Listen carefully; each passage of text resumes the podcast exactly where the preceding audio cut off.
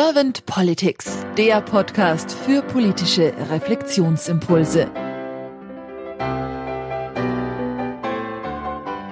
Herzlich willkommen zu einem neuen Podcast von Servant Politics. Ich spreche heute mit Frau Professor Dr. Claudia Kempfert. Mein Name ist Claudia Lutschewitz. Hallo, Frau Professor Kempfert.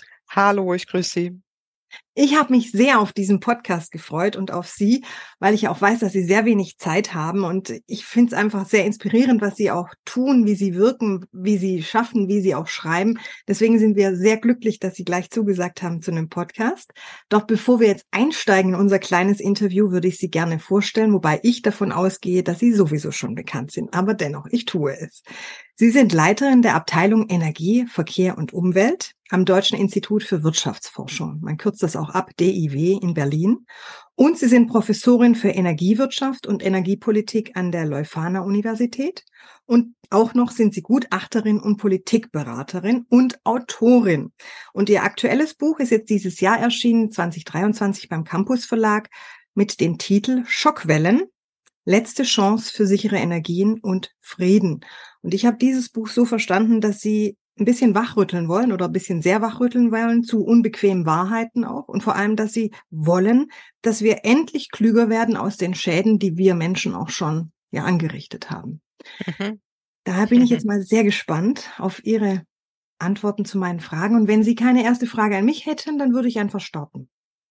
Wir können gerne loslegen. Ich freue mich auch, dass ich dabei sein darf. Frau Professor Kempfert, wenn Sie an die Aufgabe von Politik denken und das mal für sich so durch Herz und Hirn wandern lassen, was ist für Sie die Aufgabe von Politik?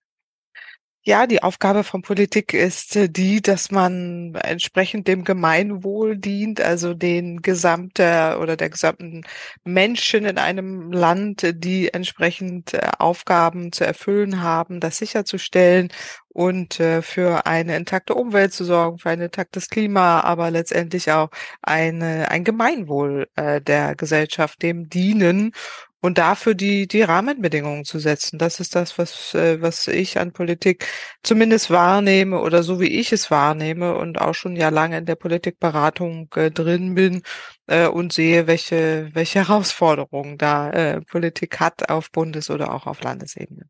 Mhm. Und wie nehmen Sie dann momentan die Politik wahr? Naja, also die Aufgaben der Politik sind im Moment vielschichtig und dadurch, dass wir in einer Zeit von multiplen äh, Krisen sind, wird es nicht leichter. Und das erkennt man eben auch an einer sehr, sage ich mal, zersetzten äh, Politik. Einerseits an den Parteien, die auch in der aktuellen Bundesregierung äh, zugegen sind, aber auch daran, dass die Aufgaben teilweise zu groß sind oder mm, eben auch zersetzt werden durch bestimmte Interessen von vielerlei Seite von Lobbyinteressen, aber eben auch äh, von dann der Aufgabe, die, die dann groß ist. Also wir haben eben ähm, so vielschichtige Krisen zu erfüllen oder zu meistern, äh, begonnen eben mit der Klimakrise, Biodiversitätskrise, letztendlich auch eine Wirtschaftskrise. Wir sind noch inmitten einer Energiekrise, weil wir zu lange auf fossile Energien gesetzt haben. Also die Aufgaben werden immer länger und immer umfassender und ähm, die Zeit drängt und dadurch, dass wir eben sehr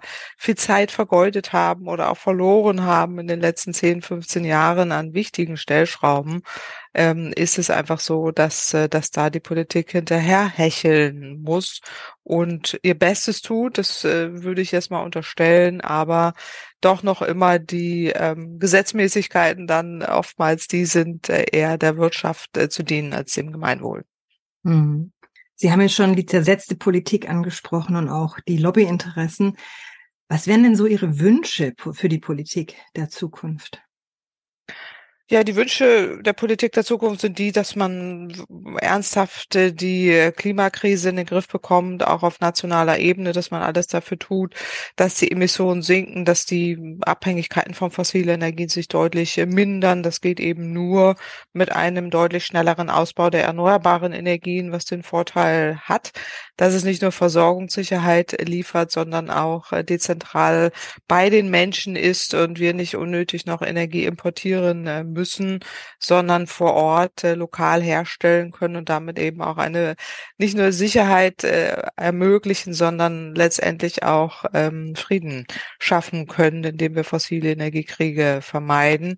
Ähm, das finde ich sehr, sehr wichtig, dass man das auch in der Priorität ganz nach oben äh, setzt und vor allen Dingen auch, dass man die Zusammenhänge besser sieht, weil das eine hängt äh, mit dem anderen zusammen. Äh, wie jetzt gerade schon erwähnt, äh, wenn die Energiekrise gelöst wird oder mehr auf erneuerbare Energien gesetzt wird, schlagen wir so viele Fliegen mit einer Klappe, indem wir nämlich nicht nur Versorgungssicherheit, also Energieversorgung sicherstellen, indem wir Frieden sichern, indem wir die Klimakrise eindämmen und auch mehr zu Artenvielfalt wieder beitragen. Also die Liste an Vorteilen ist enorm lang, auch die Wirtschaft wird gestärkt. Und das ist das, was ich wichtig finde, dass man Entscheidungen trifft, die eben äh, an so vielen äh, Stellen Vorteile schaffen. Mhm. Ich bringe im Podcast gerne die Frage nach dem Bundeskanzler beziehungsweise der Bundeskanzlerin.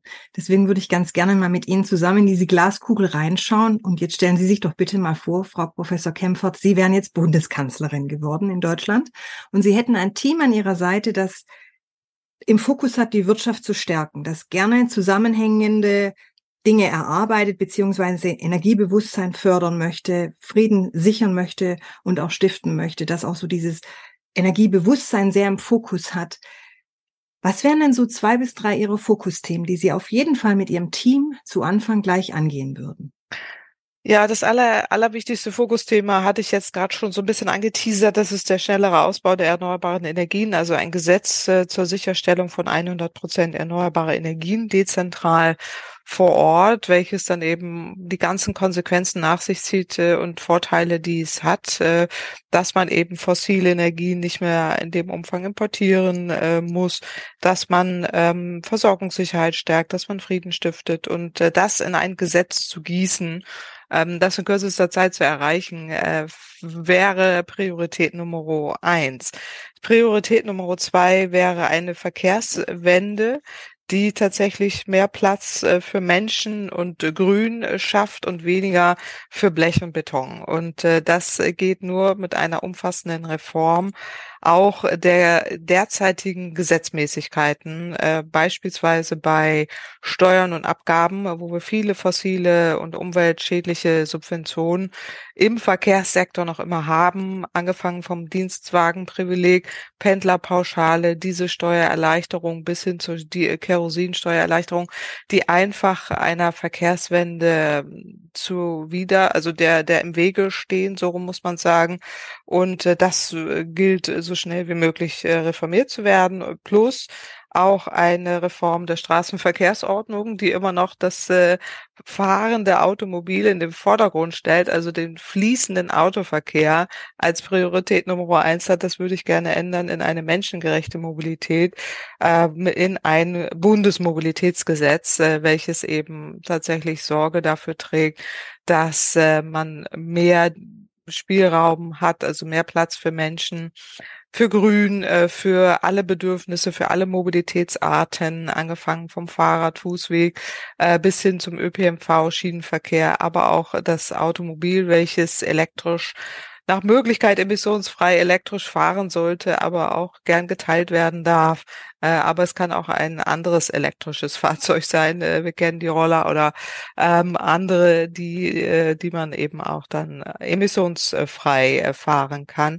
Das wäre Priorität Nummer zwei, dass man an diesen dicken Brettern ran muss, die im Moment ja nicht gebohrt werden, weil es gescheut wird, ähm, da tatsächlich ranzugehen. Und da würde ich mal sagen, da haben wir dann für die Legislaturperiode dann auch zwei dicke Bretter hat, die man umsetzen sollte, bohren sollte und umsetzen sollte. Dankeschön für diese Impulse. Habe ich Ihnen jetzt irgendeine Frage nicht gestellt, die Sie im Zusammenhang mit Politik der Zukunft gerne beantwortet hätten, Frau Professor Kempfert?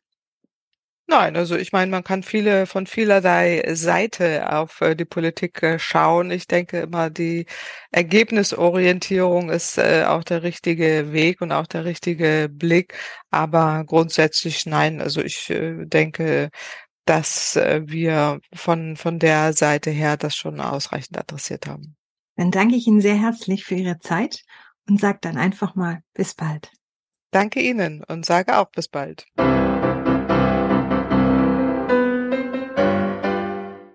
Servant Politics gibt's auf Spotify, Apple Podcasts und überall, wo es Podcasts gibt. Abonniert uns gerne und hinterlasst uns eine Bewertung. Servant Politics, der Podcast für politische Reflexionsimpulse.